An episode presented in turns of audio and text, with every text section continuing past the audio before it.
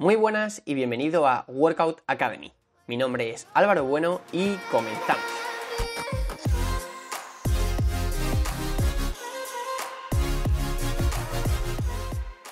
Muy buenas de nuevo y bienvenido a este noveno episodio del podcast en el que vamos a hablar de una de las mayores mentiras dentro del mundo del fitness y dentro del mundo del entrenamiento de la fuerza.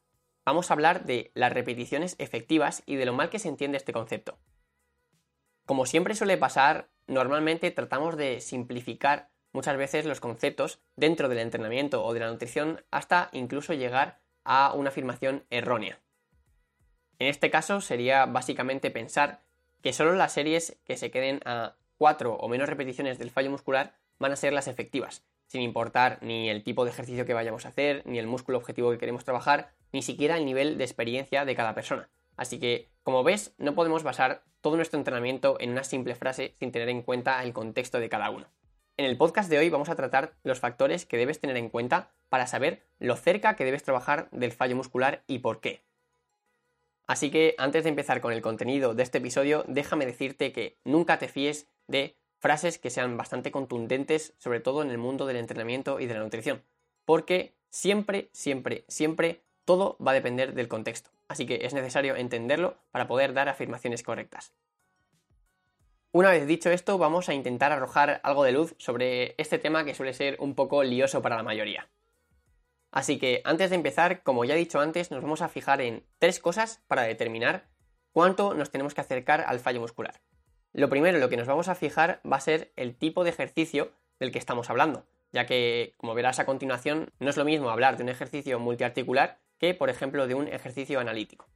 El segundo factor en el que nos vamos a fijar es el músculo objetivo que queremos trabajar dentro de un ejercicio. Por ejemplo, sabemos que en el press de banca no solo se involucra el pectoral, sino que involucramos el pectoral, el tríceps e incluso el deltoides anterior.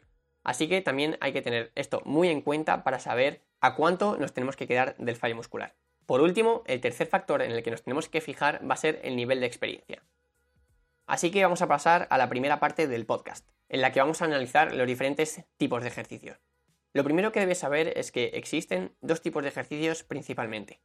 El primer tipo serían los ejercicios multiarticulares, que serían básicamente aquellos en los que se involucran más de una articulación y por tanto más de un grupo muscular a la vez.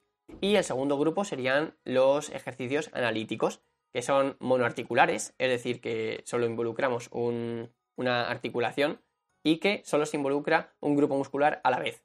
Para que te hagas una idea, un ejercicio multiarticular podría ser, por ejemplo, una sentadilla en la que se involucra la cadera y la rodilla, y un ejercicio analítico podría ser, por ejemplo, un curl de bíceps, en el que simplemente se trabaja el músculo bíceps, ya que solo se realiza una flexión del codo. Una vez ya tenemos clara esta distinción, vamos a pasar a ver las diferencias que existen entre un ejercicio y otro a la hora de acercarnos más o menos al fallo muscular y es que debes saber que los ejercicios multiarticulares normalmente deben trabajarse más alejados del fallo muscular. Principalmente por tres razones. La primera es que estos ejercicios a nivel global, como trabajan a más grupos musculares, generan un mayor estímulo. Sin embargo, también generan una mayor fatiga, por lo que llegar al fallo muscular en estos ejercicios seguramente supongan una fatiga excesiva que tendremos que arrastrar a lo largo de toda la sesión. La segunda razón por la que en los ejercicios multiarticulares debemos quedarnos un poco más lejos del fallo muscular es la gran complejidad que suelen tener estos ejercicios. Y por último, el tercer factor sería la gran demanda técnica de los mismos, ya que llegando a intensidades muy altas, muy cerca del fallo muscular, seguramente nuestra técnica empiece a verse un poco comprometida, lo cual puede ser un gran problema, ya que al trabajar con cargas bastante altas y sin una técnica correcta, es posible que podamos incluso llegar a lesionarnos. Vamos a pasar ahora a la segunda parte del episodio, en la que vamos a tratar cómo de cerca debemos trabajar del fallo muscular dependiendo del músculo objetivo que queremos trabajar o maximizar su desarrollo dentro de un ejercicio en concreto. Y es que, según varios estudios, se ha visto que en ejercicios multiarticulares, los músculos secundarios o que tienen una participación menor durante el ejercicio, tienen una mayor activación cuando eh, las cargas son mayores o cuando nos acercamos más al fallo muscular. Así que para que entiendas esto mejor voy a ponerte un par de ejemplos. Imagínate que tú al hacer un press de banca quieres maximizar el desarrollo de tu tríceps, Pues bien, se sabe que el músculo principal del press de banca o el músculo que más se activa es el pectoral y que el tríceps también se activa pero en menor medida. Si durante una serie de press de banca nos acercamos mucho al fallo muscular, lo que vamos a hacer es aumentar la activación de este tríceps y no tanto del pectoral a medida que nos vayamos acercando cada vez más y más al fallo muscular. Otro ejemplo que podríamos poner sería, por ejemplo, la sentadilla. Si tu objetivo en sentadilla es trabajar en mayor medida el glúteo, seguramente te beneficies de trabajar muy cerca del fallo muscular, ya que el glúteo es un músculo más secundario que el cuádriceps en este ejercicio de la sentadilla. Así que esto que acabamos de hablar seguramente podamos verlo desde una perspectiva opuesta y nos demos cuenta de que normalmente cuando hacemos estos ejercicios multiarticulares, la gran mayoría de personas hacen un press de banca para trabajar el pectoral y la mayoría de personas también hacen una sentadilla para trabajar los cuádriceps. Por tanto, como hemos visto que acercarse al fallo muscular lo que va a hacer va a ser aumentar la activación de estos músculos secundarios, seguramente si queremos trabajar los músculos que más activan de por sí en estos ejercicios, como en este caso sería el pectoral y los cuádriceps, no tengamos la necesidad de trabajar tan cerca del fallo muscular. Así que ya sabes, trabajar a intensidades muy altas en ejercicios multiarticulares seguramente no tenga mucho sentido a no ser que quieras centrar el trabajo en los músculos secundarios que participan en ellos. Una vez dicho esto, vamos a pasar a la tercera parte del podcast en el que vamos a centrarnos en el nivel de experiencia de cada persona para determinar lo cerca que tiene que trabajar del fallo muscular. Como he dicho al principio, estate muy atento porque lo que vamos a ver ahora es bastante contradictorio al principio. Y es que, al contrario de lo que mucha gente piensa o de lo que mucha gente intuye, cuanto más avanzada es una persona, menos necesidad tiene de llegar al fallo muscular.